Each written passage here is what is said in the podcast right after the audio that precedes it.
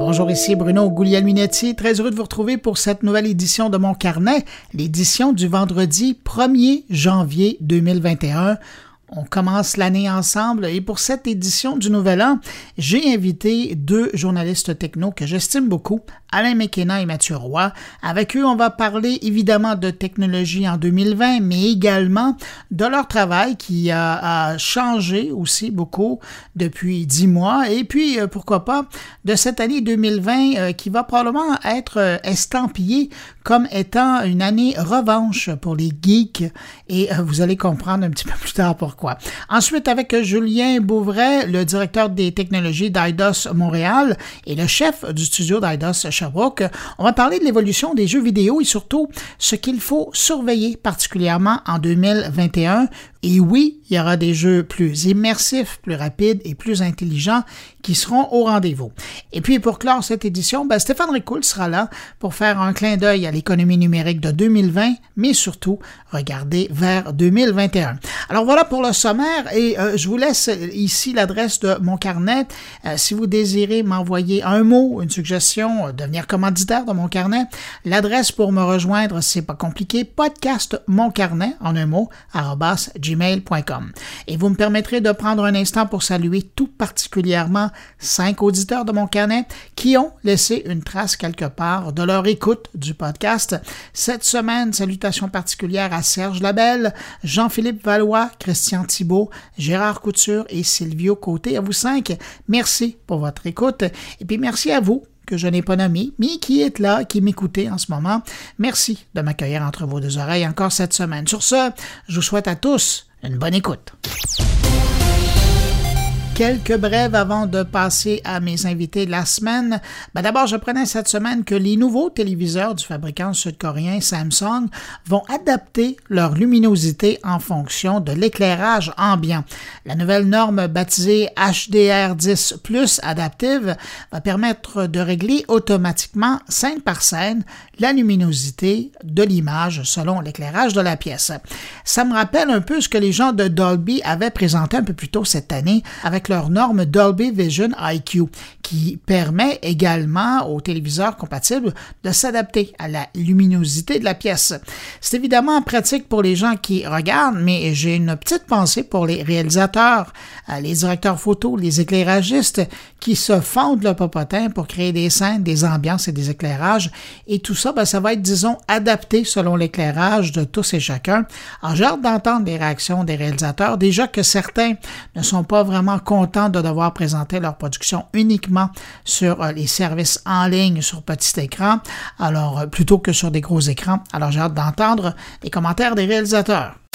Le moins qu'on puisse dire, c'est que la nouvelle console PS5 de Sony part en Lyon.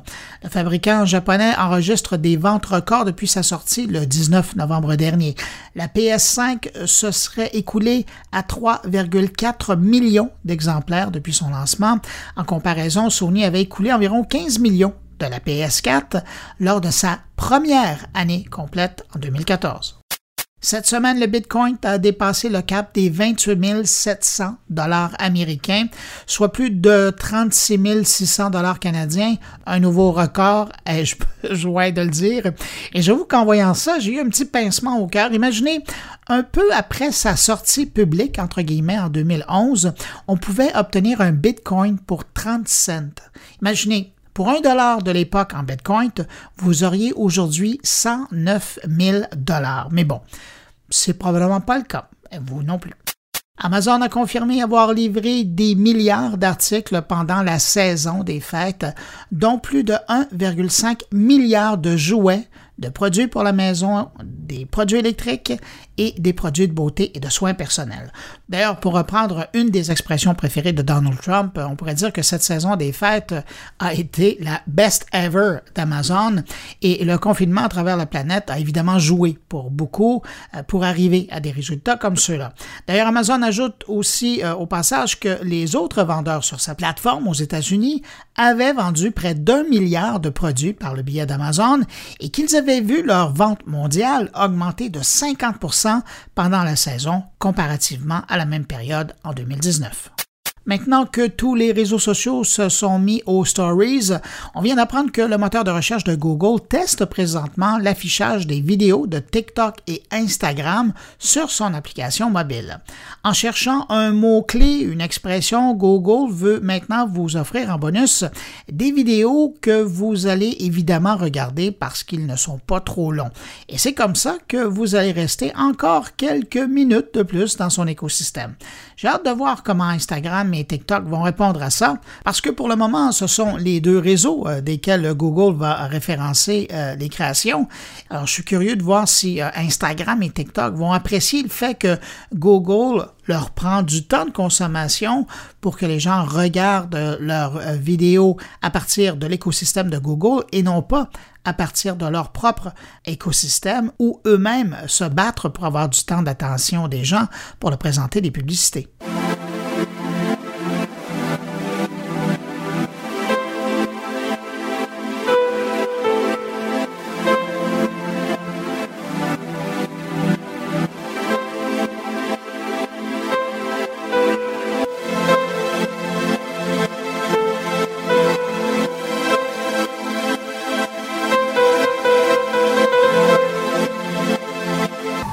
Maintenant rejoindre mes invités pour parler de cette année revanche des geeks, parler des faits saillants de l'année numérique 2020, évidemment avec toujours en filigrane la pandémie mondiale, elle était vraiment partout. Pour ce faire, je me suis fait plaisir et j'ai invité les journalistes Alain McKenna et Mathieu Roy. Vous connaissez Alain McKenna comme chroniqueur techno ou automobile dans la presse, le magazine Les Affaires. Si vous êtes abonné à Info Bref, c'est l'une des plumes de l'infolettre quotidienne. Il est aussi à la de son podcast Une tasse de tech. Et puis, il a récemment publié Ça va arriver en 2021. De son côté, ben, si vous êtes un lève-tôt, vous connaissez Mathieu Roy euh, pour ses segments tech euh, à l'émission Salut Bonjour.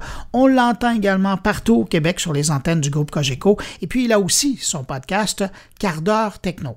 Allez, on va les rejoindre de ce pas. Alain McKenna, Mathieu Roy, bonjour. Bonjour Bruno. Salut Bruno. Ben, merci d'accepter mon invitation, de faire un clin d'œil à 2020, méchant clin d'œil, et de regarder un peu vers euh, euh, ce qui euh, se pointe à l'horizon pour 2021. Comment ça a été faire votre travail en 2020? Je lancer. Ben, écoute, tu dis clin d'œil à 2020, c'est plus un œil au noir 2020, j'ai l'impression, pour beaucoup de gens, parce que ça, écoute, il y a bien des choses qui ont bougé. Je pense que Mathieu est un peu comme moi, de travailleur autonome, donc des gens très mobiles, c'est facile dans ce temps-là, quand on a déjà ce, ce bagage-là de travailleur un peu n'importe où. Hein. Le monde de l'information, c'est assez, euh, assez abstrait. donc, on peut être. Euh, moi, je dis toujours, et ça fait des années que je le dis, ça me prend juste un bon Wi-Fi et une tasse de café, puis je suis bon pour euh, travailler 8 heures dans le stop. peu importe où je me trouve, je l'ai fait dans des. Je l'ai fait dans des, des, halls de réception de centres de congrès, dans des dans le derrière des avions, classe économique, sur des lignes complètement dégueulasses. donc là, ce que je fais, c'est que je fais tout ça encore une fois, mais de la maison. J'ai un bureau à la maison depuis longtemps. Euh, euh, j'ai juste un petit peu fait de rangement, ce que je n'avais pas fait depuis plusieurs années. Donc, un petit peu plus d'espace, puis ça fait, ça fait que je suis. Euh, je veux dire, la, différence pour moi, c'est vraiment que comme tout le monde était confiné, j'avais les enfants à la maison et c'était plus la gestion des horaires de tout le monde en même temps. quand on faisait ça ici, puis que tout le monde vient de déranger parce qu'il faut ouvrir un pot de confiture, des trucs comme ça, ça. Mais, mais il y a une tolérance par rapport à ça parce que tout le monde comprend que cette année est exceptionnelle et qu'il y a plus euh, il y a plus de tolérance Il y a des gens, des, des, des hauts dirigeants à qui on parle au téléphone ou qu'on rencontrait toujours vers son cravate qui étaient en, en t-shirt maintenant sur Zoom ou sur Teams ou peu importe. Donc, ça a changé ce côté-là beaucoup. C'est rendu beaucoup plus informel les conversations qu'on avait avant qui étaient très formelles. Euh, mais sinon, pour, le travail au quotidien, au niveau du travail, c'est resté pas mal la même chose. On va y revenir plus tard à la vidéoconférence. Mathieu, euh, de ton côté, ça a été quoi comme année de travail? Ben, je pense que ça a été euh, avantage aux nerds euh, cette année parce qu'on avait déjà euh, des connaissances, des possibilités que la techno s'offrait à nous pour faire justement du travail à distance. Et dans plusieurs cas, il y a beaucoup de gens qui avaient déjà commencé à voyager plus léger, à partir avec seulement un laptop, euh, un peu de café, une bonne connexion Internet, pour paraphraser Alain. Mais euh, moi, c'était ça. Déjà au mois de janvier, au Consumer Electronics Show, j'arrivais à faire ma radio en direct de Las Vegas à partir d'une application sur mon téléphone, puis d'avoir une qualité de son bien meilleure que le, le bon vieux combiné. J'étais capable de filmer et monter directement dans mon téléphone. Puis j'avais même un micro sans fil qui me permettait de me déplacer plus loin de la caméra qui était mon téléphone. Donc, je pense que euh, ça, euh, quand la pandémie est arrivée, euh, j'ai juste simplement redéployer des outils que je connaissais déjà et j'ai partagé aussi certaines de mes connaissances à des collègues pour qu'ils soient capables d'avoir euh, euh, des, des, des, euh, des, meilleures vidéos, par exemple, ou une meilleure qualité de son. mais par rapport à la radio, je travaillais déjà très souvent de la maison pour faire de la radio. Pour ce qui est de Salut Bonjour, écoute, j'ai été un, privilégié parce que on était comme émission de service, émission d'information, encore un service essentiel. Donc, on pouvait venir au travail, mais les mesures sanitaires, très rapidement, masque obligatoire, prise de température, du purel partout, terminer les moments de groupe. Puis si quelqu'un regarde l'émission, euh, on est toujours à deux mètres et plus de distance.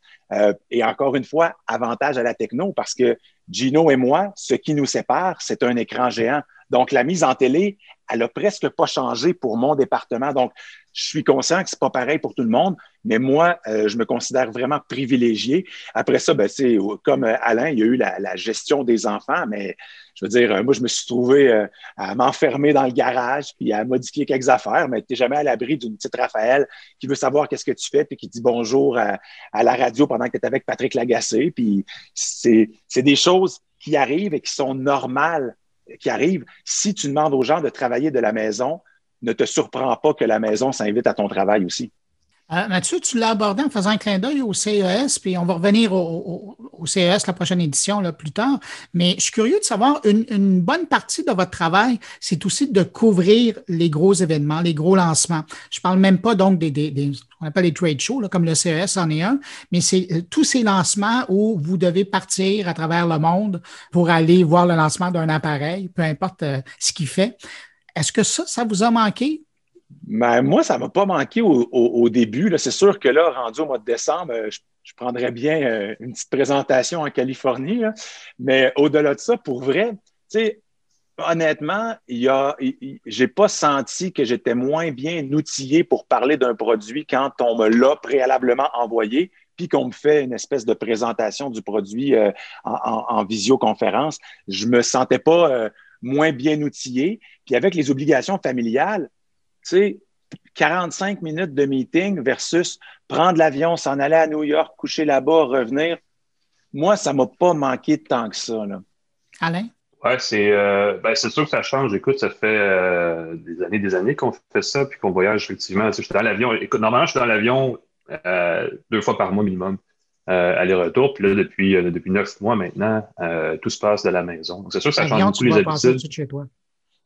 Ben là, oui, en plus, euh, l'aéroport n'est pas tellement loin, donc je l'entends très tôt le matin, en plus de ce temps-là, avec les, avions cargo, mais c'est sûr qu'il y a beaucoup d'habitudes qui ont changé. Les événements de presse, euh, on l'a fait dans le techno, j'écris aussi sur l'automobile, puis les événements de presse dans l'automobile sont très glamour, hein, ils veulent vraiment mettre plein la vie, fait que c'est souvent des destinations assez cool, même si on n'a pas nécessairement le temps, puis c'est ça le problème, on n'a pas nécessairement le temps de, on, va pas là en touriste, c'est rare qu'on a le temps de vraiment vivre la destination où on va, mais c'est très chic de dire, ah, la semaine prochaine, je vais à Barcelone ou à Tokyo, tout ça il y a beaucoup de collègues qui, évidemment, euh, la jouent euh, assez fort. Là.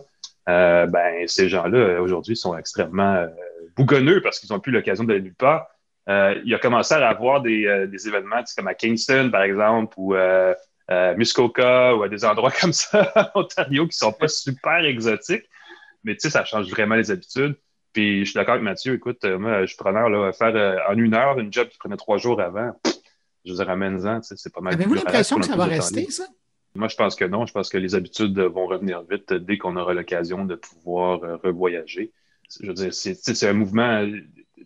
C'est exceptionnel en ce moment, puis je pense pas que les habitudes vont, être changées durablement. Il va y avoir un 10-15% de ce qu'on fait en ce moment qui va rester. Euh, mais ce sera pas. Il va toujours avoir le besoin d'aller quelque part pour voir les choses. Euh, c'est sûr qu'on peut faire plein de choses à distance. On peut essayer des produits à distance, mais parler au monde, euh, il y a beaucoup de choses. Tu sais, le CES, c'est un bel exemple, mais euh, il y avait euh, pas loin après, pas longtemps après ça, il y avait une conférence de Microsoft. Je pense que c'était Build. Ah, puis il y avait peut-être le Mobile World Congress aussi, mais il y avait le, Build de Microsoft, qui est une grosse conférence de développeurs. De, et puis souvent, il y a des entreprises et il y a des gens du Québec qui vont à l'événement, puis c'est généralement à Seattle, sur la côte ouest. Puis là, ils l'ont fait en virtuel, puis c'est un des premiers événements virtuels qui a été bien fait, tu sais, gestion de mais, mais tu croises personne dans des corridors, il n'y a pas de corridor, puis les gens sont chez eux, fait qu'il n'y a pas cette, valeur ajoutée d'aller chercher une information qu'on n'irait pas chercher autrement. moi, c'est ce que j'aime de ces événements-là, c'est que tu croises des choses qui ne sont pas planifiées, qui ne sont pas à l'agenda, puis qui sortent des meilleures histoires, des meilleurs articles, euh, et souvent même très locaux, parce que c'est des gens d'ici qui vont à des endroits comme ça pour sceller des ententes, des choses comme ça. Puis là, ça, on ne le voit plus. Donc, il y a une valeur ajoutée là, qui est perdue. à, mon, à mon avis, ça va revenir euh, à la première occasion, c'est sûr, parce qu'il y, a beaucoup, il y a beaucoup trop d'incitatifs pour remettre ces choses-là en place par rapport à l'opposé. Tu sais, les compagnies aériennes, les centres de congrès, les villes, même Montréal, les, lieux de, conférences, tout ça, ils, ne demandent qu'à faire un test de COVID en 10 minutes à l'entrée pour repartir les conférences. Mathieu? Ils vont peut-être aussi nous donner le choix à un moment donné aussi, tu sais, euh, ah, vous pouvez soit euh, vous déplacer à Toronto, à New York. C'est sûr que moi, je n'ai pas le, volet automobile qui sont, eux, très forts sur euh, déplacer les, journalistes, les chroniqueurs. Mais moi, je pense qu'ils vont peut-être nous donner le choix aussi à un moment donné de dire, écoutez, vous pouvez soit la faire à distance, soit venir nous rejoindre, parce que sincèrement, on a développé des réflexes qui sont pas banals. Puis je pense qu'on a, tu sais, moi, j'ai déplacé des meetings téléphoniques parce que je voulais terminer un coloriage avec ma fille. J'ai jamais donné ça comme excuse, tu sais. Puis tu sais quoi, tu sais, ça se fait. Puis c'est surtout, c'est bien reçu. Fait que tu sais, il y, a des apprentissages. Maintenant, je ne sais pas à quelle vitesse on va retrouver la possibilité de voyager, puis à quel pourcentage on va revenir à sais, ah, c'est revenu pareil comme, comme avant. Mais je suis d'accord avec Alain, il y a une valeur ajoutée à être sur place. Euh, le Consumer Electronic Show, euh, on en parlera de la manière virtuelle, mais tu es avec quelqu'un de chez iHome, ça, c'est une, anecdote réelle. En train de montrer un haut-parleur, fais, le design est vraiment beau. Le gars il me dit merci. J'ai dit, euh, ah, ben, vous passerez le message. Il dit, non, non, il dit, c'est moi qui l'a designé, qui l'a dessiné. J'étais comme, ben voyons, tu sais, c'est pas un représentant d'une compagnie de relations publiques. Tu es avec les gens là, qui travaillent directement, là, qui, ont les, qui, mettent les mains à la pâte. Fait que c'est sûr qu'il y a une valeur ajoutée à rencontrer les gens. Mais pour certains trucs, moi, euh, ça me dérangerait pas de faire, euh, faire ça en direct de, de mon bureau qui est installé dans le garage. Je vous amène ailleurs, mais c'est un peu la suite euh, de la chose. La transformation numérique au Québec. On a l'impression que le Québec en entier, ben, quoique ça a touché probablement toute la planète, on a reçu un gros coup de pied dans le derrière et on a été forcé à vivre une transformation numérique comme citoyen. Euh, comme mm-hmm. télétravailleur. Comment vous, vous avez vu ça? Parce que c'est ça, c'est votre réalité à vous, mais de voir toute la société, de, de voir vos parents, vos oncles, vos collègues de bureau euh, essayer de se démener avec tout ça. votre regard de spécialiste par rapport à ça, comment vous avez observé cette, cette évolution? La revanche des nerds. C'est tout bonnement. Non, non, mais c'est ça exactement, parce que si, tu connaissais ça, tu avais déjà un avantage nécessairement. Puis là, pour la, première fois, je sentais qu'il y avait, euh, ben, c'était plus qu'un désir, il y avait un besoin. Donc, on a dû mettre les, euh, les ressources nécessaires pour que les gens puissent faire du télétravail. Puis on s'est rendu compte, savez-vous quoi, que ça fonctionne bien. Euh, on s'est rendu compte qu'il y a bien des processus qui marchent quand même même si les gens sont de chez eux, même si les gens ne sont pas là de 9 à 5 puis qui décalent un peu leur horaire, il y a beaucoup de gens qui se sont retrouvés à réaliser que Ouais, euh, finalement, peut-être qu'on le voit un petit peu trop grand comme espace euh, commercial. Peut-être que. Donc, moi, je pense qu'il y a des réflexes qu'on a développés qu'on va garder, ça, je suis convaincu. Alain?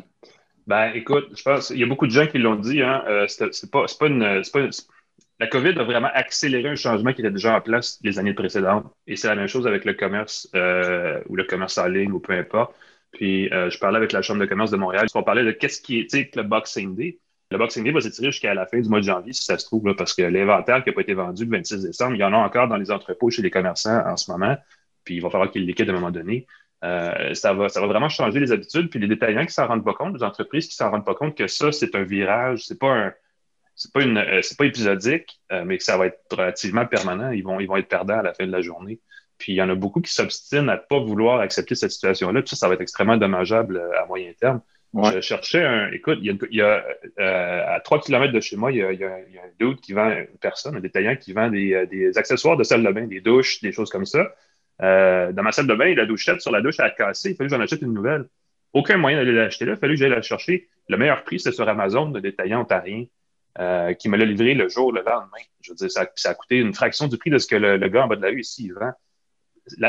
on a beau chialer contre Amazon, on a beau chialer contre ce qu'on veut, OK, la loi, n'importe quoi. Si ce gars-là n'est pas capable de me vendre un produit au prix que je veux l'acheter, dans les conditions où j'en ai, besoin, parce qu'une douche, à un moment donné, ça presse, euh, il, perd, au change. Puis on a beau se dire, puis on a beau dire, ah, moi, l'achat local privilégié, mais on est, on est sérieusement, on est 18% du Québec à penser que l'achat local, c'est important. Le reste du monde s'en fout, il va juste pas payer cher puis l'avoir le plus vite possible. Puis ça, c'est pas quelque chose que les détaillants ont commencé à faire sérieusement au Québec encore. À la fin de l'année passée, à la fin 2020, Google a publié son fameux résultat annuel des mots-clés les plus cherchés, puis le panier bleu arrive huitième au Québec. Les gens ont cherché le panier bleu. Le panier bleu, c'est super cool. Ils disent qu'ils ont 1 600 000 d'articles, 1 600 000 articles listés sur leur catalogue. Mais ce, que ça veut dire, ça, c'est qu'en fait, ils listent des produits et des sous-catégories de produits en huit couleurs différentes sur les sites de détaillants tiers. Donc, ils ne vendent pas eux-mêmes en ligne. C'est pas un, ça ne remplace pas encore Amazon, ça affiche des produits québécois, mais à la fin de la journée, si tu veux te faire livrer trois affaires séparées, ça coûte trois fois 15 pièces, c'est 45 alors que ça coûte rien sur Amazon. Ça, c'est beaucoup de problèmes qui sont pas réglés encore. Puis sérieusement, ça fait quasiment un an qu'on parle. Écoute, je parlais de la COVID en décembre 2019 parce que ça commençait en Asie déjà, puis on savait que ça s'en venait, puis on, commençait, on a commencé à parler du virage numérique en février puis en mars. Je veux dire, là aussi, en ce moment, si tout ce qu'on a au Québec pour concurrencer les, les, les gens étrangers, c'est le panier bleu, sérieusement, ça va pas bien. Puis ça fait qu'est-ce qu'on a fait ces neuf derniers mois, tu sais? Euh, il y a des compagnies, Lightspeed des solutions, Shopify offre des solutions. En 24 heures, n'importe qui qui est un détaillant, euh, qui vend quelque chose, que ce soit dans un commerce ou directement de chez eux, peut avoir un site web transactionnel et faire des livraisons pas chères. En 24 heures, ça fait neuf mois, puis il y a encore des compagnies qui ne le font pas. Moi, ça, je comprends pas. Puis ça, sérieusement, c'est hyper inquiétant. C'est 40% des détaillants québécois, je pense, qui sont, qui sont dans cette situation-là. Puis ça fait neuf mois qu'on leur dit de faire le virage. Est-ce qu'on a trop politisé le panier bleu? Ah, c'est une bonne question. Ben, je pense pas qu'on l'a trop politisé parce qu'il a profité du rayonnement qu'il a eu. Je pense qu'on a rapidement chialé contre le panier bleu. Je l'ai vu surtout dans certains quotidiens euh, que je ne nommerai pas, qui ont tendance à tout le temps chialer contre les opérations qui sont moindrement appuyées par le gouvernement, mais en se disant, oh, c'est déjà, c'est déjà, c'est déjà comme un échec annoncé. il a été présenté comme ça par bien des, des critiques qui n'ont pas laissé la chance aux coureurs. On a des problèmes avec ça. On a des problèmes avec le virage numérique au Québec depuis des années parce qu'il y a une grosse confrérie de gens qui se présentent comme des gourous du numérique qui ne savent pas comment mettre en place ces solutions-là. Avec un peu de chance, là, les neuf derniers mois, les gens vont réaliser que ces gens-là, il faudrait les tasser puis faire affaire avec des vrais gens plus compétents. Puis quand je dis Lightspeed et Shopify, c'est deux excellents exemples. Shopify, ils sont à Ottawa, c'est peut-être pas 100% québécois, mais quand même, eux, ils ont des outils pour vous, les commerçants, tout de suite accessibles Trouvez-en d'autres, s'il y en a d'autres, ça ne me dérange pas. Ce n'est pas, pas, de la promotion que je fais, juste vous dire, il y a des solutions qui existent. Arrêtez de faire affaire avec des consultants qui vont vous charger la totale pour vous dire, pour faire des plans de persona, puis d'affaires hyper fluffy qui ne servent absolument à rien.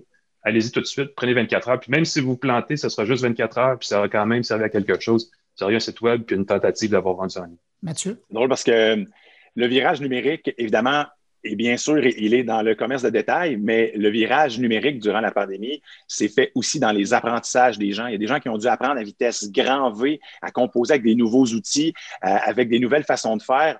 Euh, moi, je vois vraiment une différence dans la qualité des visioconférences. Euh, si je vous parle, le fameux plan narine, vous savez exactement de, quoi je vous parle, c'est-à-dire cette espèce de, prise de vue en, contre-plongée où on voit les narines des personnes qui étaient en visioconférence. On disait, remonte ton téléphone, installe ton laptop. Mais là, tu vois. il y a le plan la trappe aussi où on voit, tu sais, il voit le plafond, mais on voit quasiment pas la personne. ça, c'est excellent. C'est pas le plan Stéphane Dion, ça? oui, mais, c'est ça, mais les gens ont dû apprendre rapidement à composer avec des nouvelles façons de faire. Et ça, j'ai remarqué un bel apprentissage. Il y avait, et ça fait partie de l'expression, je pense, virage numérique et aussi dans la création de contenu. Euh, s'il y a quelque chose que je désire voir, c'est voir encore les artistes euh, de manière très épurée, naïve et généreuse, juste sortir la guitare, nous faire un bout de chanson, euh, puis première affaire qu'on sait, c'est qu'il y a 2, 3, 400 000 personnes qui ont vu la, la, vidéo. Tu sais, euh, c'est extraordinaire les, euh, ce que les gens ont réussi à créer. Puis je pense que les artistes eux-mêmes ne savaient pas à quel point les gens étaient prêts à recevoir de leur, euh, de leur démo ou encore juste une chanson acoustique tout épurée. si tu aimes un artiste, tu vas aimer à peu près tout ce qu'il va faire. Donc, moi, j'ai vu des petits bijoux. Évidemment, j'ai n'ai pas scruté la pandémie avec un œil numérique comme Alain a pu la faire. Moi, je l'ai vu avec, euh, évidemment, comme observateur, euh, oui, techno, mais aussi médias sociaux, puis euh, génération de contenu, vidéo virale, etc. j'ai vu de, superbes belles choses, de superbes façons de faire. Et on n'est pas tous égaux, je pense, dans, devant la, webcam ou encore les micros. il y a des artistes qui, au début de la pandémie, c'était épouvantable le petit matériel qu'il y avait pour, pour enregistrer. Puis, hop, tout à coup, bon micro, meilleure caméra. Puis là, bang, des petits bijoux qui arrivaient à avoir presque un demi-million, un million de visionnements. pour le, défi pour eux, par exemple, c'est d'arriver à monétiser ça parce que c'est une chose de partager avec les fans, sauf que le loyer doit se payer à la fin du mois. Je vous amène sur un autre sujet. Quand je regarde 2020, je me dis que ça a été l'année de l'info nuagique. Est-ce que vous avez la même euh, vue là-dessus? Beaucoup de travail en collaboration, ça c'est sûr. Oui, ben, c'est, je pense que ça prend un terme un peu plus large que ça, mais effectivement, il y a beaucoup de choses qui ont été débloquées, qui étaient très fermées, des réseaux et des façons de faire en entreprise ou même à la maison. Probablement, probablement que oui, il y a beaucoup de mouvements dans ce sens-là, mais c'est, je pense, moi j'ai le mot exact, je pense que c'est plus du streaming. C'est moins le stockage que la consommation, c'est-à-dire que, évidemment, c'est un exemple euh, Netflix, euh, sais, Spotify, euh, tous les services qui proposent du contenu ou qui héberge du contenu, mais qui vraiment le propose en diffusion, peu importe où, sont les services qui sont gagnants de 2020. Là. Euh, Zoom, je veux dire, c'est un exemple. Sérieusement, c'est un détail, hein, parce que il existe FaceTime depuis des années sur les téléphones d'Apple, il existe Skype depuis toujours sur les produits Windows.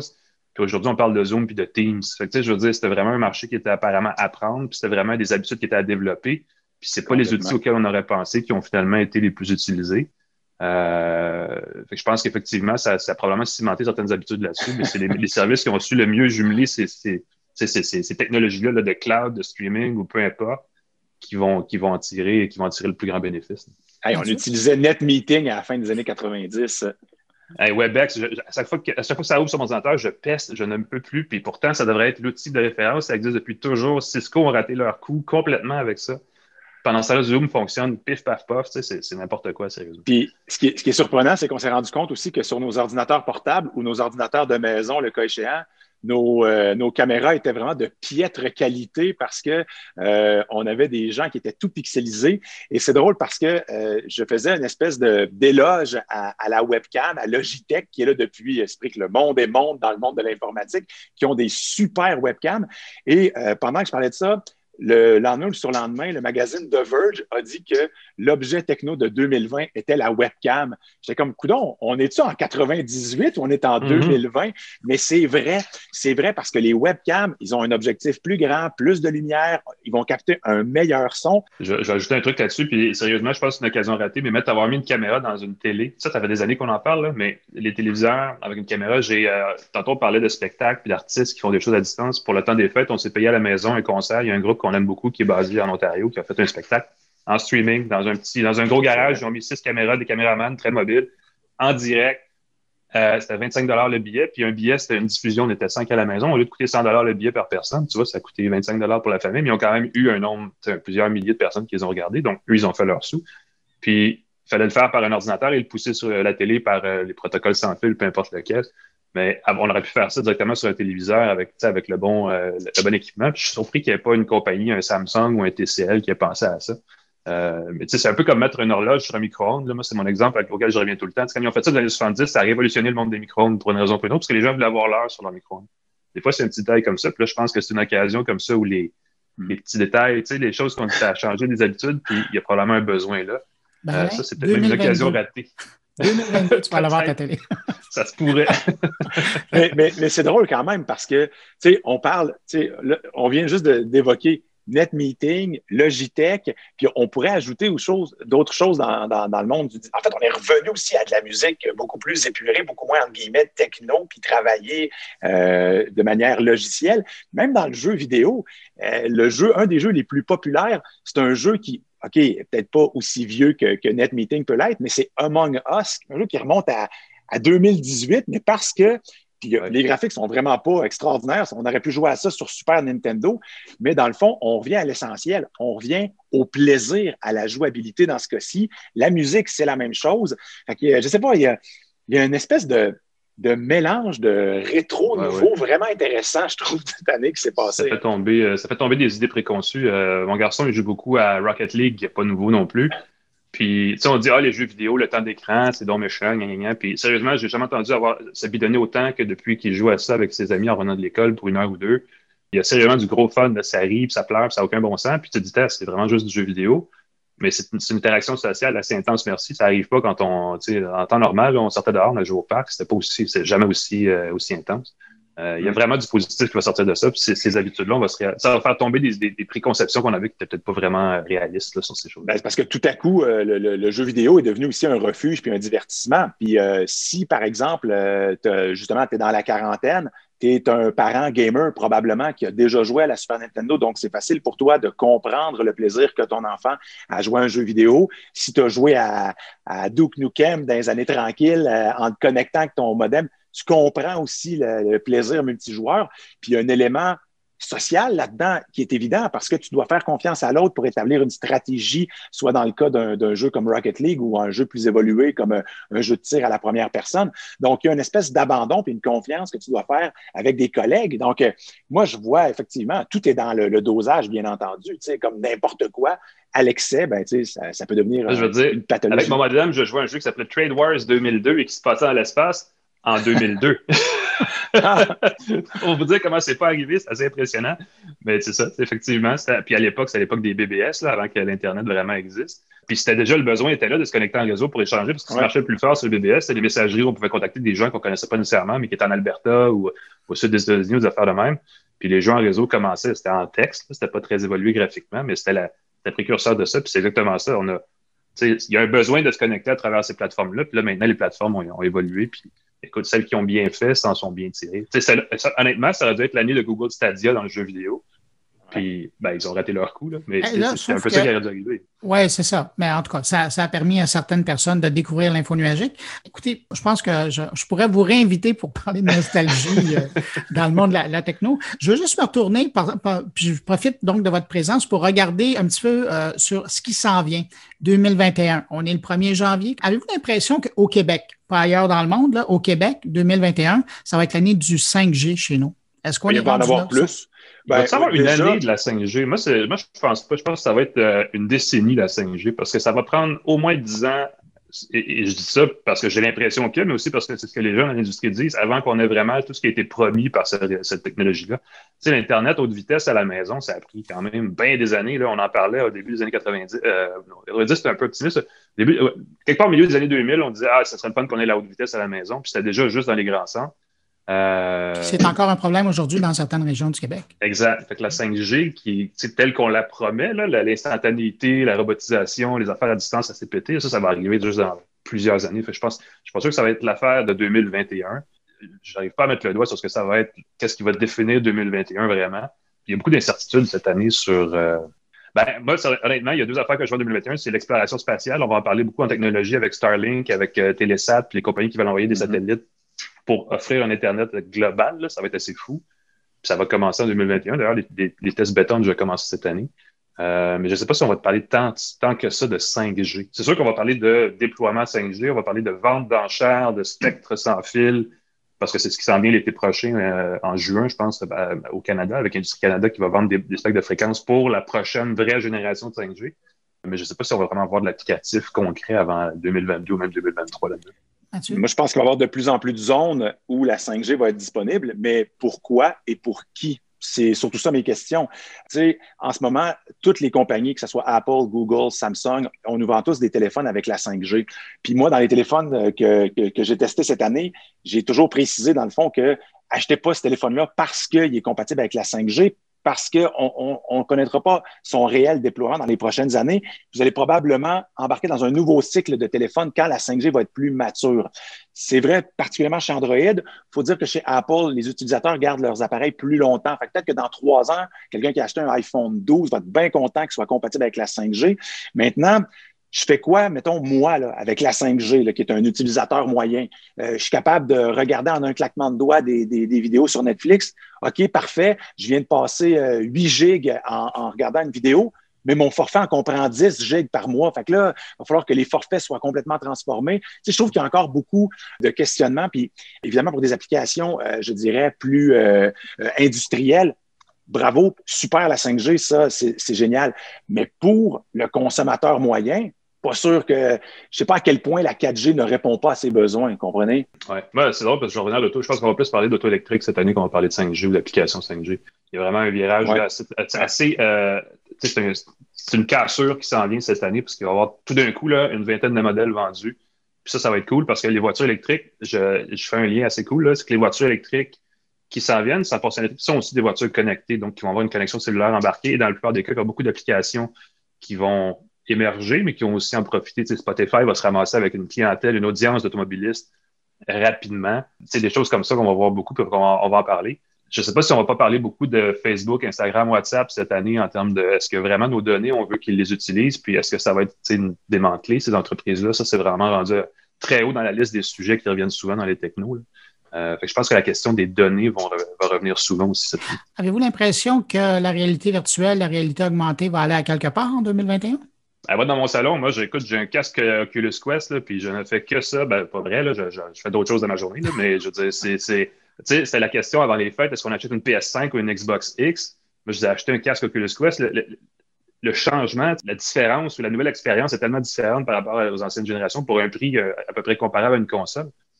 Écoute, il y a des jeux là-dessus que c'est vraiment, ça change complètement la façon de faire. Et malheureusement, Cyberpunk ne va pas rouler là-dessus avant un petit bout. le casque va exploser s'il font ça. Euh, moi, je, je pense que tu devrais m'inviter pour euh, ton émission sur la réalité euh, virtuelle et augmentée. Moi, ça a été une année là, vraiment de grande découverte, une grande relation d'amour s'est développée entre moi et l'Oculus Quest 2, qui, euh, selon certains gens qui se spécialisent dans la réalité virtuelle, est le casque de la dernière année. J'ai je me suis régalé de ça. J'ai adoré. ça venait rechercher chez moi aussi euh, ma première expérience de réalité virtuelle à la fin des années 90 au salon Pepsi Jeunesse au Stade olympique. J'ai 20 pièces pour pouvoir manger puis m'acheter une collation. J'ai passé deux fois 9 dollars pour une expérience de 5 minutes qui était épouvantable. Pour rentrer dans le petit boot là, puis mettre le gros. Le, ring avec euh, les gros trucs en mousse. Le tuyau, là, il, était, il était gros comme un, tuyau d'aspirateur à peu près, là, type qui, qui, se, qui se collait en. Les, les images, vraiment, le casque n'était pas bon pour les yeux parce que la, la, la définition n'était pas bonne, puis il n'était pas bon pour le cou non plus. Avec l'Oculus Quest 2, je me régale. J'adore ça. J'ai regardé le documentaire dans la Station spatiale internationale de David Saint-Jacques. J'en avais les larmes aux yeux, j'avais des frissons. Je joue à des jeux qui graphiquement ont rien à voir avec ce qu'il y a sur console ou sur PC en ce moment, mais la façon de jouer à Super Hot VR, la façon de, de, de, de jouer à... Ah, même les tutoriels de base sont, sont fascinants. Hein. Moi, j'ai adoré mon expérience et exactement comme Alain, quand les gens me disent Hey, euh, la console PlayStation ou, ou, euh, ou Xbox, moi je réponds ben pourquoi pas l'Oculus? Tu peux la transporter avec toi, c'est le fun, c'est facile. Moi, je me suis vraiment régalé et je pense que la réalité augmentée euh, a fait des bons de géants cette année parce qu'on l'a utilisé euh, à cause de la pandémie pour donner des exemples à distance. On était capable de, de, de, créer des outils qui pouvaient pointer, par exemple, dans des industries en télémédecine, des appareils ou encore des des endroits sur un patient. Mais dans le monde ludique, Nintendo est arrivé avec quelque chose, une bombe, Mario Kart Live, qui utilise la réalité augmentée sur des voitures téléguidées. Donc là, je joue à Mario Kart dans mon salon, puis j'ai des ennemis, j'ai des conditions météo qui sont changeantes, de la neige, de la pluie, du vent. Tout ça dans ma maison. Moi, j'ai trouvé là, que l'exécution était vraiment bonne.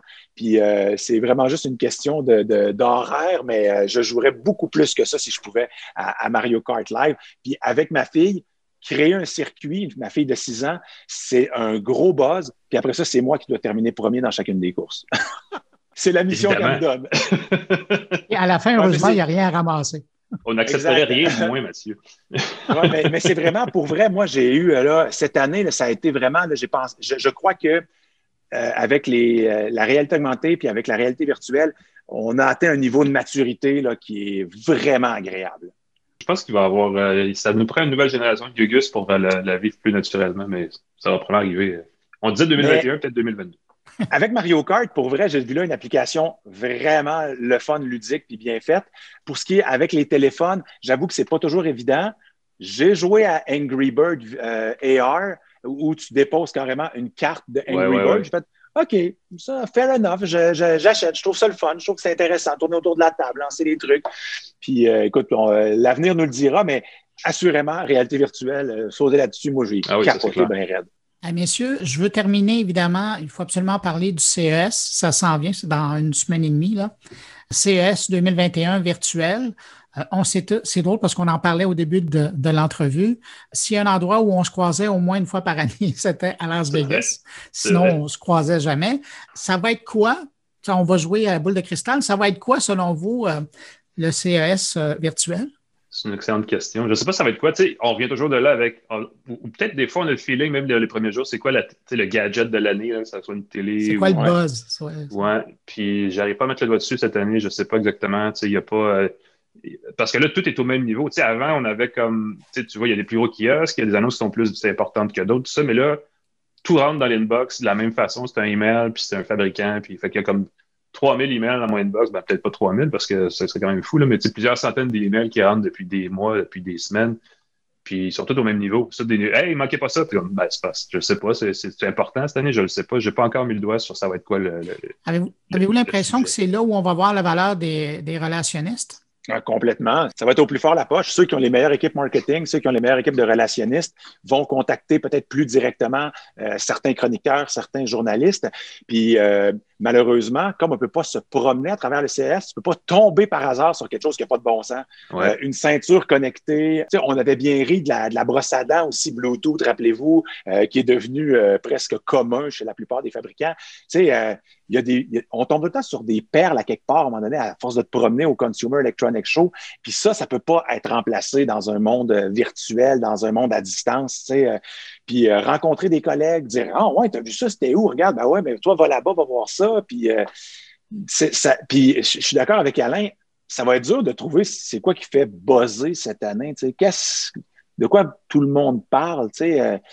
fait que je trouve ça bien plate que ça soit annulé. Je trouve ça tout à fait normal. Ce qui est étonnant, c'est que le Consumer Electronics Show de 2020 a été probablement le dernier événement grand public. on était 190 000 à peu près là, à être à Las Vegas. C'était, on dirait une autre époque. Puis bizarrement, parce qu'on a vu un temps des fêtes épouvantable avec les enfants, les grippes, les otites, une pneumonie, euh, ma blonde et moi, on avait pris la décision de s'amener du Purel, puis de pas vraiment serrer de main cette année c'était vraiment prémonitoire. Les gens nous remerciaient, les gens kiosque disaient Ah, nous, on est tout le temps en train de se laver les mains parce qu'on sert à peu près 600 ah, mains par jour. Il y a plein de monde qui ont ramené le rhume ou la grippe euh, dans l'avion de retour. Moi, j'ai euh, extensionné mon séjour là-bas d'une semaine pour visiter avec mes copines, puis je suis quasiment, tu sais, premièrement, c'était le fun de le faire, mais je pense aussi que j'ai bien fait pour avoir évité l'avion, parce que tout le monde qui je parlais qui avait pris le même avion. Généralement, le contingent québécois prend à peu près le même avion pour y aller pour revenir.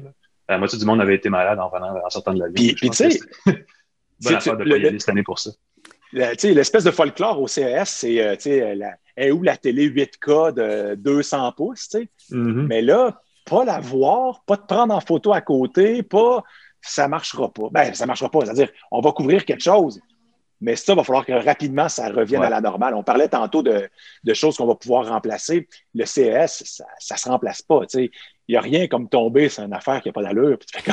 Et, tu dis ça, Mathieu, moi, ça me fait penser à ce qui commençait à prendre énormément de place dans le CES, la fameuse partie Eureka Park, où c'était que des gens qui n'étaient pas connus, pour la plupart. Là. Euh, et quand tu passes, il fallait maintenant, il fallait au moins passer une journée là pour découvrir des choses, des jeunes pousses, mais aussi des entreprises qui étaient là depuis longtemps, mais qui n'avaient jamais percé. Ça, ces entreprises-là, ils, ils, vont être absentes ou ils vont être en dessous du radar euh, cette année. Là. Oui, puis ils n'ont pas les moyens de cibler leur communication euh, pour se démarquer dans le top. C'est sûr que ces entreprises-là sont perdantes. Puis il y en a toujours une quinzaine qui viennent du Québec. Puis ceux-là aussi, ça va être. Euh, ben, évidemment, on peut leur dire, nous, nous sommes ici, nous sommes très rejoignables, mais encore, c'est encore faut-il qu'ils percent euh, à l'extérieur, puis ça, c'est plus difficile. c'est sûr que ces entreprises-là vont perdre beaucoup cette année. Je suis d'accord, je suis absolument d'accord. Puis au, au, CES, les compagnies québécoises qui sont là, moi, souvent, je passe pas énormément de temps avec eux je prends leur carte, leurs coordonnées, puis je dis on se revoit au Québec, parce que je sais que eux, ils veulent pas une visibilité au Québec. Ce qu'ils veulent surtout, c'est une, visibilité à l'international. Moi, j'adorerais aussi ces échanges-là, avoir des contacts directs avec des gens dans les business. Comme je disais tout à l'heure, tu te retrouves à travailler avec euh, le gars qui avait fait euh, le moule 3D du premier prototype ou le designer ou le fondateur. C'est capoté, c'est vraiment le fun. Mais euh, moi aussi, j'ai un petit pincement pour, pour le CES. Mm. C'est comme une espèce de sortie annuelle c'est comme, ma, comme ma formation annuelle, on dirait. Puis, euh, c'est une dépense quand même. Ben, en fait, c'est ma plus grosse dépense de l'année, mais je, je, le vois comme une formation. Oui, ben c'est. À chaque fois que je vais dans des événements comme ça, je cherche toujours, puis c'est un peu masochiste, mais le, kiosque du gouvernement fédéral ou du gouvernement du Québec qui, finance toujours un petit, un petit contingent pour aider les entreprises pour, qui ont les moins les moyens. Puis à chaque fois, on fait tellement pitié à côté des, des énormes kiosques de la France, de l'Israël, peu importe. Puis je me dis, ce serait leur rôle à eux de les faire rayonner cette année parce qu'il n'y a pas vraiment de CS en personne, puis j'ai l'impression qu'ils doivent absolument rien faire. Évidemment, je leur demande de me prouver le contraire. Je, je, serais que très heureux de les voir agir. J'ai l'impression que c'est une occasion ratée probablement en ce moment de la part de ces organismes-là qui, sont là pour aider les startups les entreprises manufacturières canadiennes et québécoises, que de profiter de l'événement ou de l'absence d'un événement cette année pour faire quelque chose de local ça parle euh, français, hein? ça, parle beaucoup français dans le Park, mais c'est les Français de la French Tech. Oui, exactement. je veux dire, généralement, moi, ça me fait rire à chaque fois parce qu'on n'est pas nombreux à le faire, mais tu vas au kiosque du Québec, au kiosque du Canada, puis tu as genre un petit lutrin en blanc, tout à fait anonyme, avec un sac, euh, sac de travail à côté qui est comme fermé, puis deux, trois cartes d'affaires du gouvernement. C'est même pas des entreprises ou des produits. Finalement, n'apprend absolument rien, puis c'est désolant parce que ce serait premièrement, ce serait la moindre des choses que tant qu'à être là, qu'il fasse quelque chose de plus spectaculaire, mais aussi cette année, comme il y a, un espace à combler, euh, il y aurait effectivement quelque chose à faire, puis j'ai l'impression que ça ne se fera pas là. Mon côté grognon, que voulez-vous? On va terminer sur une note. Euh, comment ça? ben, écoute, si tu veux le spinner positivement, peut-être que ça devrait signaler que c'est le temps qu'on crée un CS local canadien. Il y en a des super belles entreprises canadiennes. Il, y a, il, y a, des entreprises montréalaises, québécoises, euh, de Drummondville. Il y en a évidemment dans l'Ontario puis dans l'ouest du pays. Euh, il se crée un vide dans cette année. C'est clair, il, y a, un vide à combler, donc c'est peut-être l'occasion de partir sur des nouvelles bases plus positives. Mathieu, est-ce que tu irais dans un événement comme ça? Absolument, ben oui, ben oui. J'adore, tu sais, puis euh, c'est difficile en techno euh, d'avoir euh, des, des, créations d'ici parce que nécessairement, on dirait que ça vient souvent du Japon, ça vient de la Chine, ça vient des États-Unis, mais tu sais, on ne demande que ça de célébrer les produits puis les innovations d'ici. Peut-être qu'au niveau manufacturier, ça va être difficile de compétitionner, mais je pense que d'un niveau euh, logiciel, d'un niveau techno avancé, il n'y a, aucune raison. dans le monde du jeu vidéo, euh, on fait partie d'un des îlots de création les plus fertiles euh, sur la planète. Je pense qu'on peut développer aussi une expertise en intelligence artificielle, puis avoir des produits logiciels, peut-être matériels avec des collaborations extérieures, mais moi, je ne veux que célébrer, je suis assez chauvin, là, je ne veux que célébrer les choses d'ici. Allons-y, c'est sûr, à fond. Bon, parle-moi de ça, une belle conclusion comme ça. Alain McKenna, euh, auteur de Ça va arriver en 2021, ben là, ça va commencer à arriver, là, on est là. ça, journaliste, un journaliste info bref, euh, animateur du podcast Une tasse de tech. On vous lit aussi dans la presse et dans Protégez-vous. Et Mathieu Roy, euh, qu'on peut voir à Salut Bonjour, qu'on peut entendre sur les radios du groupe Cogeco et qu'on peut aussi écouter dans son podcast euh, Quart d'heure techno. Merci beaucoup d'avoir accepté mon invitation. C'était génial de commencer l'année avec vous. Ça fait plaisir. Bonne année tout le monde. Merci. bye bye. Ciao. Salut.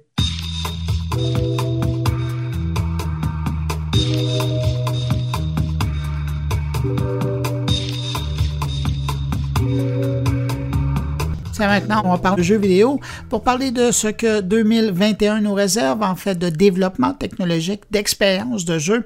Je vous propose cette rencontre avec Julien Bourvray. Il est le directeur des technologies d'Aidos Montréal et le chef du studio d'Aidos Sherbrooke.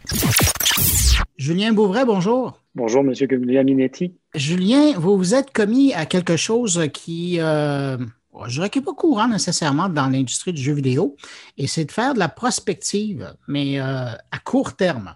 C'est-à-dire que vous vous êtes lancé le défi de voir où iraient les prochains jeux vidéo, sur quoi ils allaient tabler pour euh, le plus grand bonheur des joueurs euh, qui s'y adonnent. Puis je voulais revenir sur les différents thèmes avec vous. Il y en a quatre. Il y a plus rapide, plus immersif, plus réaliste et plus intelligent. La dernière, c'est une bonne nouvelle, ça. Euh, donc, si on abordait ça dans l'ordre des jeux vidéo plus rapides, qu'est-ce que vous avez en tête quand vous parliez de ça?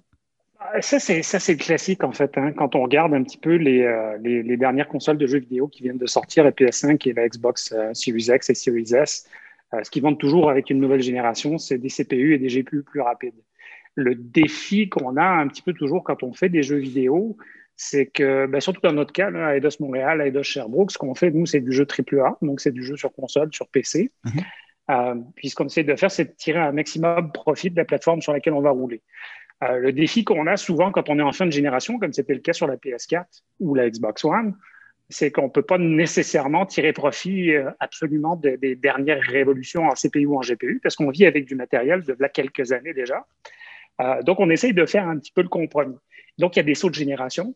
Euh, un petit peu comme on a vécu euh, avec la PS4 à l'époque et maintenant avec la PS5 et la Xbox Series X, par exemple, où bah, là, on nous amène des nouveaux CPU, des nouveaux GPU, beaucoup plus rapides.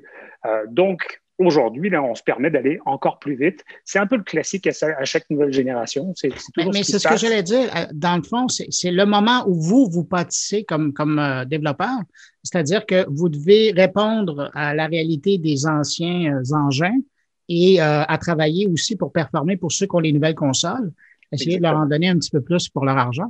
Oui, donc c'est un peu le défi où on est entre deux générations en ce moment-là. Donc, avec les dernières les anciennes consoles, ben, les PS4 et Xbox One sont toujours là. On fait toujours euh, la plupart des jeux qui sortent même aujourd'hui après le lancement des nouvelles consoles continuent à fonctionner sur les anciennes. Donc, on est un petit peu entre deux générations. Là, si on se projette un petit peu dans le futur, dans un an, dans deux ans, où l'installation, la, base installée des nouvelles consoles va être suffisante, alors on va pouvoir se permettre de sortir peut-être des jeux un petit peu plus optimisés pour ces consoles-là.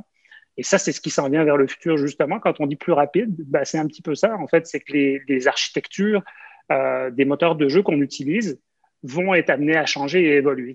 Il y a des nouveautés aussi qui arrivent dans les nouvelles consoles. les disques, les disques, les unités de stockage mm-hmm. qu'on a sont beaucoup plus rapides. Donc, c'est des SSD NVMe. C'est des, euh, je pense qu'il y a un rapport à peu près 50 euh, entre la PS4 originale et la, et, la, et la PS5, pareil pour la Xbox One. C'est presque un saut quantique, ça. Ben, c'est à, peu, à peu près ça. Donc, c'est une grosse différence.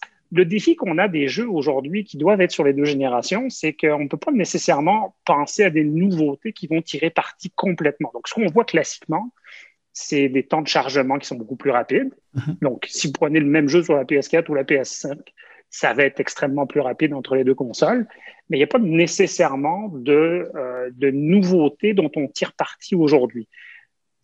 Pourtant, quand on regarde ça, ces unités de stockage beaucoup plus rapides, on pourrait se dire ben, peut-être qu'on peut faire quelque chose de très intelligent avec ça. Peut-être qu'on pourrait faire du streaming d'animation en temps réel, considérer un petit peu ces nouvelles unités de stockage comme de la mémoire lente, et qui nous permettrait peut-être de faire de nouvelles choses. Donc, peut-être des animations beaucoup plus, euh, euh, beaucoup plus fluide, peut-être des animations beaucoup plus détaillées ou d'autres idées de jeu qui pourraient nous arriver. Mais ça, ça va arriver avec des transformations de moteur. Il faut considérer quand il y a des nouvelles consoles qui sortent comme ça, que euh, habituellement, on essaye de faire le mieux qu'on peut, on essaye d'accélérer ce qu'on peut. On a déjà peu de temps pour le faire, mais habituellement, parce qu'on a des consoles un petit peu avant quand même qui sortent au grand public, mais on n'a pas beaucoup de temps pour travailler avec. Par contre, quand on va avoir, on va être habitué avec, probablement qu'on va arriver avec des idées d'architecture qui ben, vont être Puis vous m'amenez à ma prochaine question. Basé sur votre expérience, ça prend combien de temps du moment que une nouvelle console est sortie pour que vous soyez capable d'avoir du plaisir et de l'utiliser à son plein potentiel pour vos réalisations? Du plaisir, ça dépend. Des fois, ça arrive jamais. Des fois, il y a des consoles qu'on aime moins que d'autres. Là, je ne donnerai pas de nom, mais peu importe.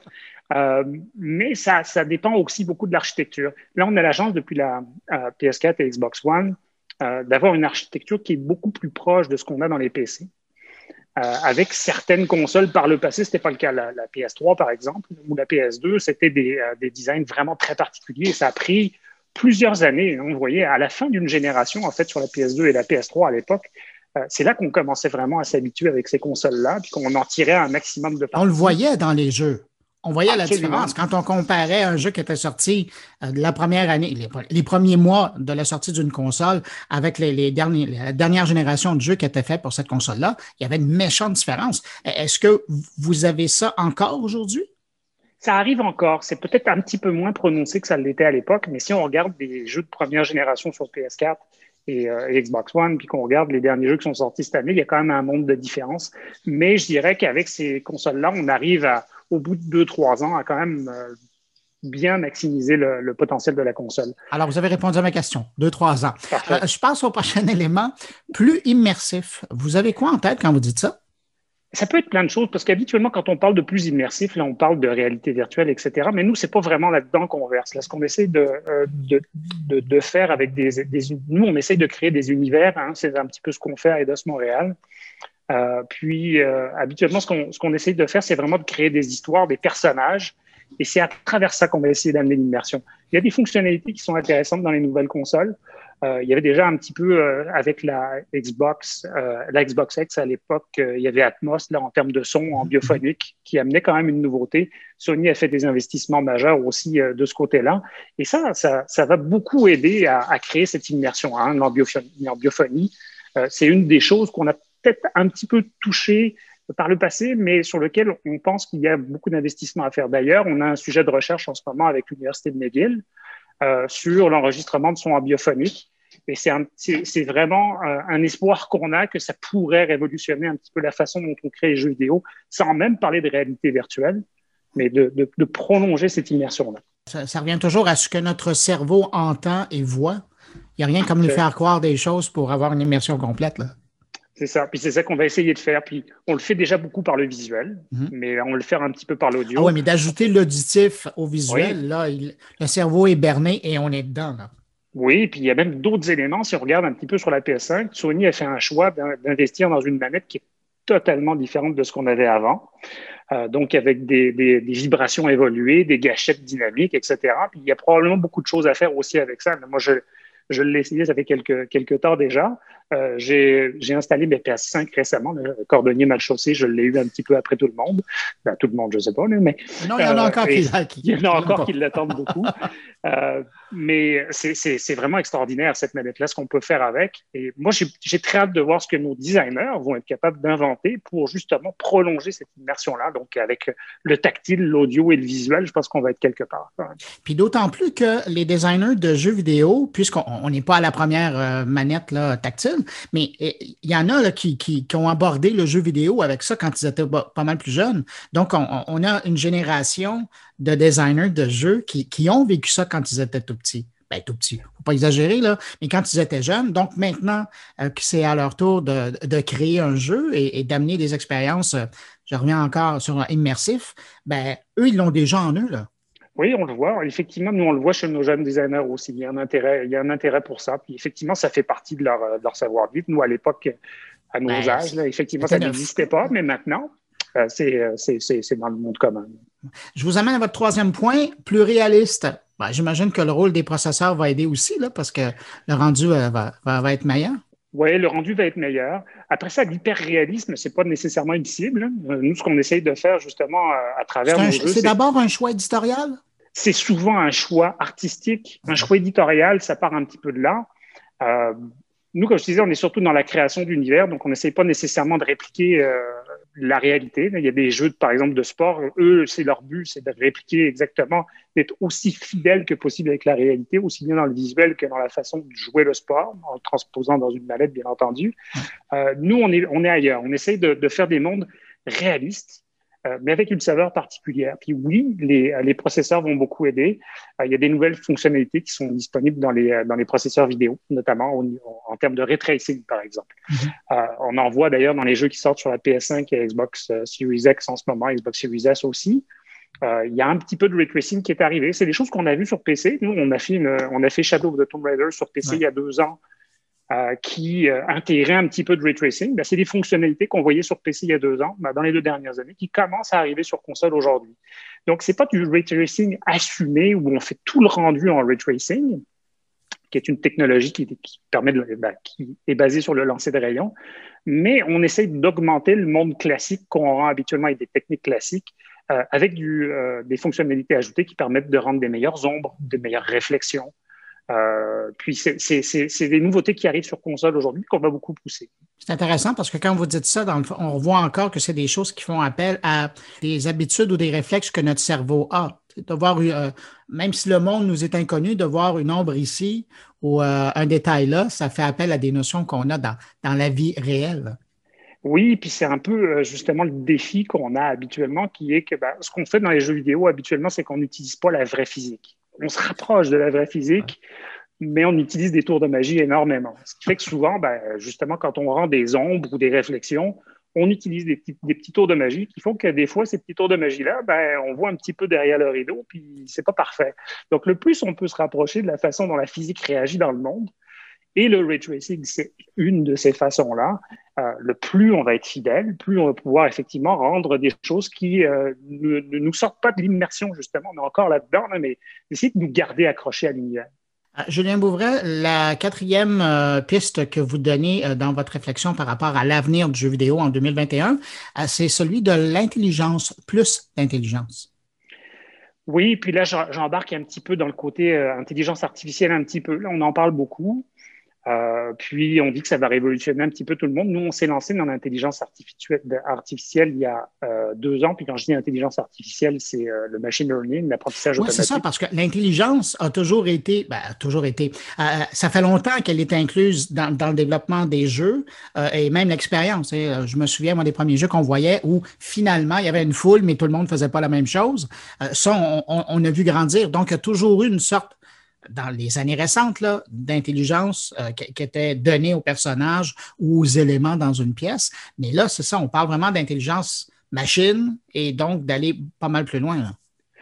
Oui, puis l'intelligence artificielle classique qu'on fait dans les jeux habituellement, c'est souvent ce qu'on appelle des arbres décisionnels, c'est-à-dire c'est des choses qui ont été décidées par à l'avance par le designer, de dire s'il se passe ceci, on va faire cela, etc., etc.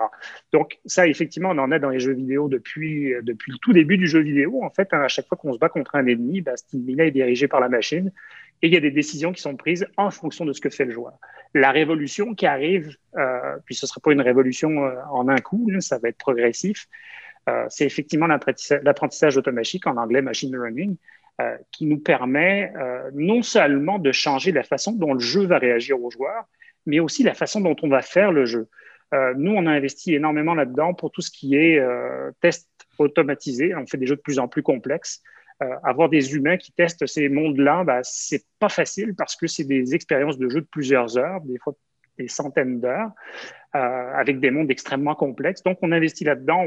On, pense que les machines peuvent accompagner l'humain à tester les jeux. On pense que les machines peuvent aussi aider l'humain à créer les données. Je vous disais, des mondes beaucoup plus complexes. On ne veut pas passer les dix prochaines années à travailler sur un jeu ou avoir des équipes de 10 000 personnes. On va essayer de garder ça raisonnable. Donc, le but pour nous, c'est d'essayer de donner le contrôle aux humains pour que les machines puissent les aider à créer euh, tout ce qui compose le monde. Euh, et enfin, bah oui, il va y avoir des fonctionnalités qui vont se rendre directement aux joueurs. Euh, donc peut-être des mondes beaucoup plus interactifs où on va pouvoir regarder comment le joueur se comporte dans le jeu et lui offrir des défis à la mesure de ce qu'il aime, à la mesure de ce qu'il est bon à faire, de ce qu'il apprécie. Si, on pousse le concept encore plus loin, est-ce que ça veut dire que d'ici, je ne sais pas, on jase d'ici deux ans, trois ans, ça veut dire que euh, le départ pourrait être le même pour tous les joueurs, mais l'aboutissement d'un jeu pourrait être différent pour tous les joueurs parce que le jeu s'adapterait aux capacités du joueur? Je crois qu'on serait capable de faire ça. Après ça, ça c'est une des avenues qu'on peut regarder, effectivement, avoir peut-être un chemin complètement différent ou peut-être euh, avoir des points de passage identiques d'un joueur à l'autre. Qui nous ramène un jour. Qui nous ramène un jour ensemble, mais à travers une expérience qui peut être différente entre ces points-là. Peut-être que moi, j'ai eu beaucoup de combats à faire avec euh, des ennemis extrêmement complexes. Euh, peut-être que vous, vous aurez eu des puzzles à résoudre euh, ou des, des, interactions sociales à avoir avec les gens. C'est un petit peu ce qu'on avait fait à l'époque de Deus Ex euh, dans le studio Eidos Montréal, mais peut-être poussé à l'extrême où on va pouvoir s'en permettre beaucoup plus et offrir des expériences de jeu qui ne seront pas designées, mais qui vont être beaucoup plus ouvertes. Mais, mais basé sur l'expérience que vous avez eue justement avec ce titre-là pour Eidos Montréal, ça a été quoi la rétroaction de la part des joueurs? Ils ont aimé ça ou ils trouvaient ça frustrant de ne pas pouvoir se comparer avec d'autres? Ben, il, y a, il, y a toujours des deux, mais ce qui est intéressant, moi je pense que la plupart des joueurs apprécient ce jeu-là justement parce qu'ils peuvent jouer le jeu comme ils veulent.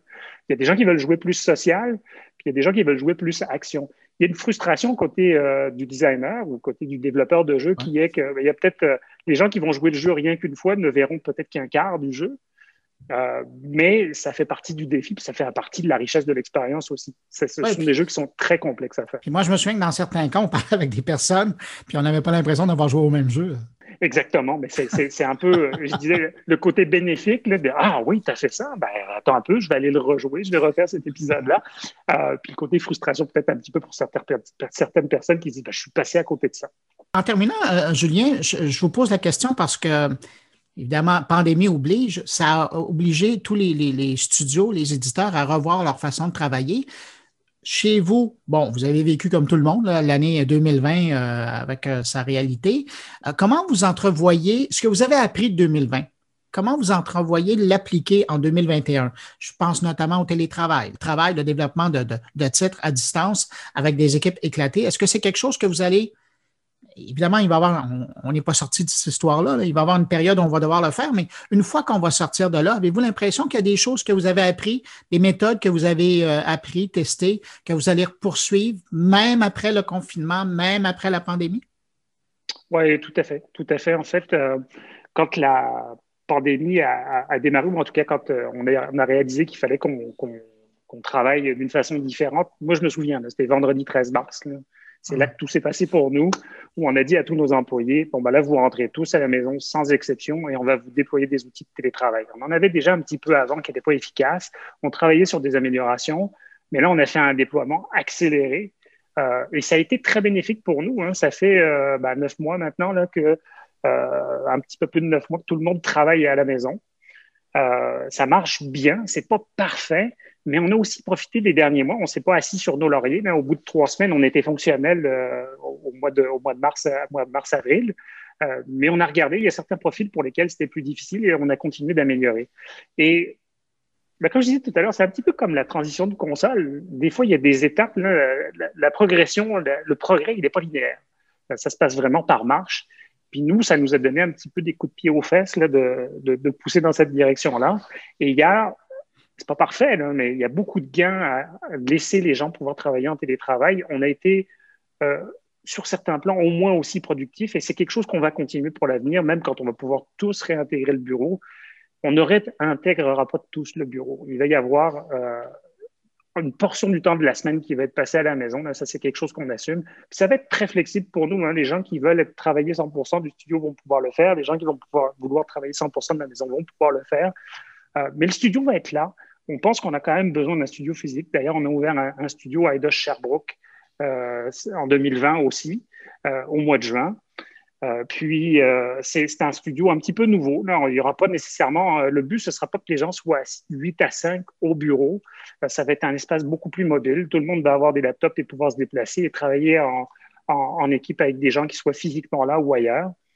Ça, c'est quelque chose qu'on embrasse. Et effectivement, moi, je le dis comme une révolution en ce moment pour nous sur nos méthodes de travail.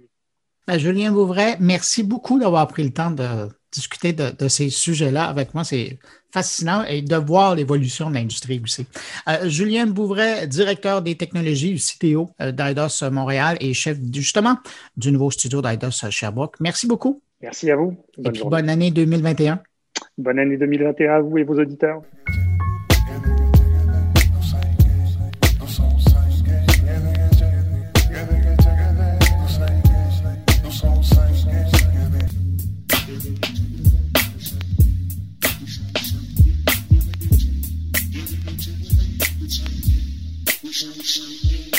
C'est maintenant le temps d'écouter euh, Stéphane Ricoul, mais cette semaine, plutôt que d'écouter son billet, on va l'écouter en vrai parce qu'il est avec nous. Bonjour Stéphane. Bonjour Bruno, comment ça va? Ça va très bien. Stéphane Ricoul, d'abord, bonne année. Euh, tout ce que tu veux, mais d'abord et avant tout de la santé en 2021. Effectivement, ben écoute, bonne année à toi aussi, Bruno. Euh, je te souhaite également de la santé. Je te souhaite un podcast en santé. Et ben, je vais en profiter pour souhaiter bonne année à, tous tous tes auditeurs, effectivement, de mon carnet. Ben écoute, pour le podcast en santé, si tu continues à, nous abreuver de tes propos, tes réflexions, je pense que ça va bien aller. Ah, ben, tu vois, ça, ça faisait partie de mes voeux pour 2021, de pouvoir continuer avec mon carnet. Donc, tu viens d'en exaucer un. Merci. bon, euh, écoute, moi, je voulais te parler aujourd'hui parce que c'est dans l'édition du 1er janvier, parce que c'était important pour moi de t'entendre sur, quand tu regardes, tu nous as, chaque semaine, pendant une cinquantaine de semaines, tu nous as parlé de l'économie numérique ici au pays, mais ailleurs dans le monde. Quand tu regardes, euh, tu jettes un regard derrière toi, là, 2020, qu'est-ce qui t'a marqué en ce qui concerne l'économie numérique? Euh, c'est sûr que 2020, ça a été euh, une, bizarre année, on va dire, ben, qui a commencé normalement, mais qui, qui a vite dévié vers d'autres choses. Puis c'est bizarre parce qu'on a souvent dit que la COVID, justement, avait été le meilleur déclencheur pour la transformation numérique des entreprises. Puis dans tous les billets que j'ai pu faire dans l'année, à quelque part, ça s'est quand même reflété. C'est sûr qu'il y a des entreprises qui, euh, qui, qui, qui pensent avoir fait leur transformation numérique parce qu'ils se sont dotés d'une infrastructure pour faire du télétravail. C'est, euh, souviens-toi, à une époque, on disait, ben, pour faire son virage numérique, il faut, développer son site web, puis le rendre transactionnel, puis là, la transformation numérique est faite. Dans la réalité, on sait que c'est pas tout à fait ça. Cela dit, euh, il y a quand même quelque chose d'intéressant qui s'est passé, puis c'est au moment où euh, le gouvernement canadien a décidé de fermer les frontières à cause de la COVID, à cause de la pandémie. Puis là, les entreprises se sont retrouvées face à une, une réelle problématique où on avait énormément délocalisé toute la, la production ou l'approvisionnement. Puis là, on se retrouvait avec des frontières fermées qui nous obligeaient à penser autrement, puis à penser relocalisation en quelque sorte, et surtout raccourcissement euh, de, la, de, la, chaîne de production, de la chaîne de, de, de valeur, de la chaîne d'approvisionnement. Et là, on s'est rapproché beaucoup plus de ce que moi j'entends être la transformation numérique des entreprises, parce qu'on s'est regardé euh, face à un miroir en se disant euh, la technologie numérique, de quelle façon est-elle en mesure de m'aider dans un contexte bien précis où je peux plus faire comme avant? Puis, en gros, la transformation numérique, c'est ça, c'est réfléchir à comment est-ce que je peux faire d'une façon différente d'avant grâce aux technologies numériques, donc revoir son modèle d'affaires, etc. Donc, l'année 2020, euh, oui, a été l'année euh, où il y a, peut-être un point de bascule qui s'est fait en termes de transformation numérique, pas pour les raisons euh, qu'on entend souvent dans, dans, les médias ou autres, mais pour, pour les vraies raisons qui sont à la base d'une transformation numérique. Donc, c'est un point positif. Puis, il y a autre chose, je te dirais, d'un point de vue de l'économie numérique. Puis là, je vais devoir sourire fort probablement parce qu'il y, a, il y a un grand mouvement sur le local qui s'est créé. oui, puis là, tu vas sourire. Oui, il y a le panier bleu qui s'est créé. Puis j'en ai parlé aussi dans mes, différents enregistrements pour mon carnet. Il y a le regroupement des firmes de services professionnels indépendantes qui s'est créé, euh, etc., etc. Mais ce que j'ai observé durant l'année 2020, c'est que ce mouvement local-là avait un reflet aussi sur la donnée numérique. Dans le sens où euh, on, a commencé à prendre soin de nos données et à y réfléchir d'un point de vue local en se disant, ben, ça fait des années qu'on a donné les clés de notre maison à des géants américains qui sont venus ramasser tous nos meubles, qui sont venus tout voler, tout ce qu'on avait à l'intérieur de la maison, qu'on rebâtit notre maison à côté avec nos meubles, etc., qui les ont agencés différemment, puis qui nous les ont revendus. Puis là, on se dit, ben, peut-être qu'il y a matière à réfléchir sur un certain volet local euh, de la donnée numérique, une certaine exploitation ou protection de notre donnée numérique et notamment de notre vie privée. Puis on le voit, euh, provincial comme fédéral réfléchissent actuellement, ils sont même bien avancés dans leur réflexion quant à des projets de loi euh, reliés à la, donnée personnelle. Donc ça, l'année 2020, ça a été aussi pour moi un point de bascule où il y a eu une prise de conscience que ben, la donnée numérique, c'était quelque chose dont il fallait prendre soin, euh, que c'était extrêmement important pour l'avenir de la province, puis qu'il euh, fallait, fallait prendre acte de ça, puis mettre des actions en face. Donc, euh, c'est un peu ça que moi j'ai observé en 2020. C'est intéressant parce que dans ta réflexion, ce que j'entends, puis ça, on en, on en a rarement parlé ailleurs que, j'allais dire, dans mon carnet par tes propos, c'est l'importance de la souveraineté numérique. Et, ça, le Québec est en train de, de, de, de, mettre en place. J'ai hâte de voir ce que ça va donner, là, mais, mais de mettre en place des outils pour assurer ça, c'est une bonne nouvelle. Le, Québec, puis les autres, les, les, autres, les autres provinces, puis les autres pays également, de façon générale, là, toutes, les, toutes les sociétés sont en train de regarder à, cette souveraineté numérique. Donc, en 2021, euh, garde on va peut-être reparler d'indépendance au Québec, mais ce ne sera pas celle qu'on connaissait. Ça va être l'indépendance de la donnée numérique québécoise, en quelque sorte. Ah, ça va probablement être déroutant pour certains vieux politiciens. Écoute, si je te demande de te retourner euh, vers devant 2021, hum. qu'est-ce que tu entrevois, toi, pour l'économie numérique? Au-delà de la dépendance numérique. L'exercice de la boule de cristal n'est pas évident. Hein, je ne voudrais pas que tu me remettes dans un an en disant que tu avais dit ça, Stéphane, ça ne s'est pas réalisé. T'attends dans un an. Mais euh, regarde, en fait, je vais me baser sur ce qui s'est passé en 2020. Puis euh, c'est très euh, annonciateur de ce qui va se passer en 2021. Si je regarde le côté peut-être un petit peu plus négatif de la chose, à l'époque où Donald Trump était président, bon, il est encore pour une vingtaine de jours, là, je pense. Retiens ton souffle. J'ai beaucoup parlé de la guerre sino-américaine, la guerre 2.0, qui est la guerre commerciale, la guerre des brevets, en fait, des innovations à, l'exportation, euh, la guerre des algorithmes, etc. Mm-hmm. J'en ai vraiment beaucoup parlé dans mon carnet en 2020. Je pense que ça, ça va continuer. Puis c'est un petit peu négatif euh, dans le sens où cette guerre commerciale-là a des impacts pour les entreprises, leur développement, etc. Parce que quand tu tombes dans un registre qui t'interdit d'exporter ton innovation, ben, ça limite ton, ton, ton champ d'action en tant qu'entreprise. Puis ça, je pense que ça va continuer, cette guerre-là. Puis on le voit, il y a beaucoup de, démarches faites contre les géants du numérique. Donc, on peut le voir aussi de façon positive, là, les sanctions envers les géants du numérique. Mais il y a quelque chose qui se passe où euh, on s'aperçoit que ces géants du numérique-là ont pris l'ascendant sur les États eux-mêmes, sur les politiques elles-mêmes, en fait, sur notre société civile et civique. Puis là, il y a une réaction. Puis même en Chine, hein, c'est surprenant, mais Alibaba, qui était, euh, je sais pas comment le qualifier, mais une entreprise euh, respectée et admirée, ils sont en train de descendre aux enfers parce que, le, parce que le gouvernement chinois commence à les attaquer. Donc, cette guerre-là, 2.0, guerre commerciale, est en train de se passer, puis il va juste s'accélérer quant à moi. Puis l'autre pendant de la guerre 2.0, c'est la fameuse cyberattaque que les États-Unis ont subie depuis le mois de mars par on ne sait pas qui encore aujourd'hui. On soupçonne, mais on ne sait pas qui. Et on connaît surtout pas les ravages et euh, quelles sont les informations qu'ils sont allés chercher. Puis moi, honnêtement, euh, entre toi, moi, tes auditeurs, je vois pas ça du tout d'un œil euh, très positif, très favorable.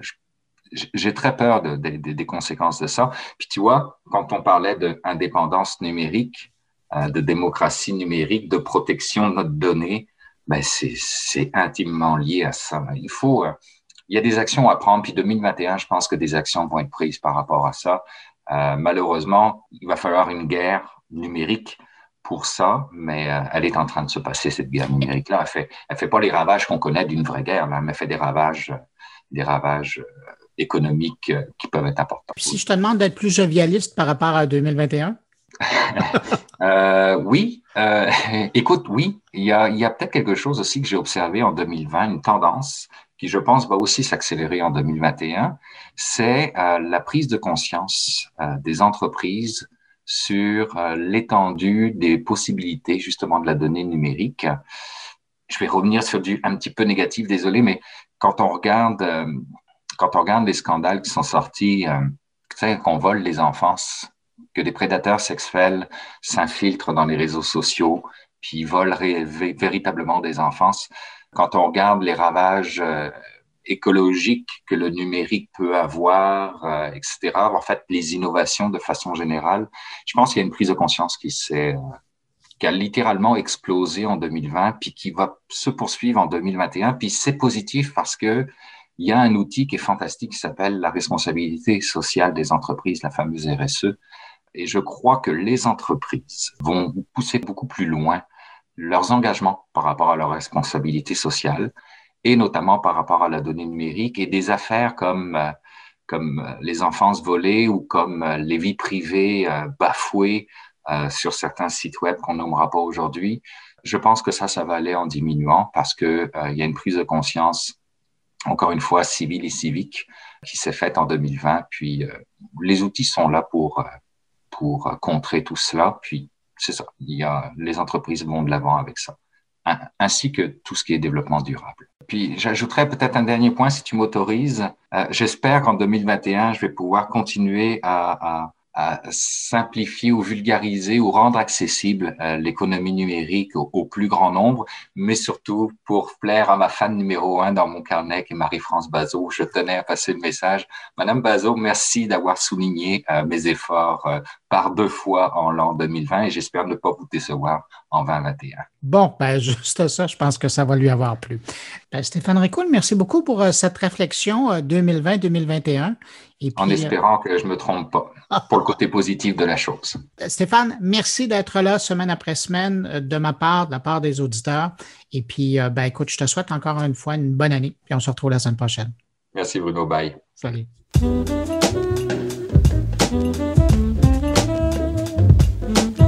Ben voilà, c'est ainsi que cette toute première édition de 2021 euh, se termine.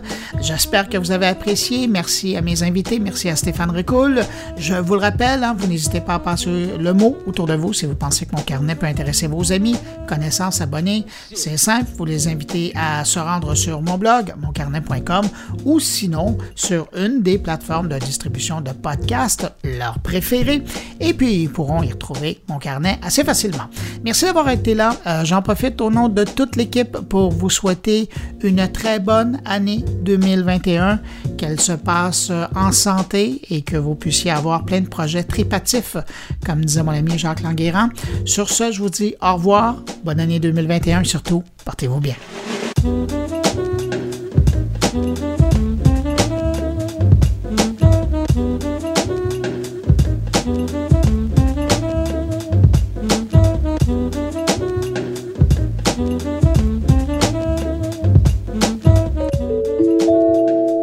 Production goulielminetti.com.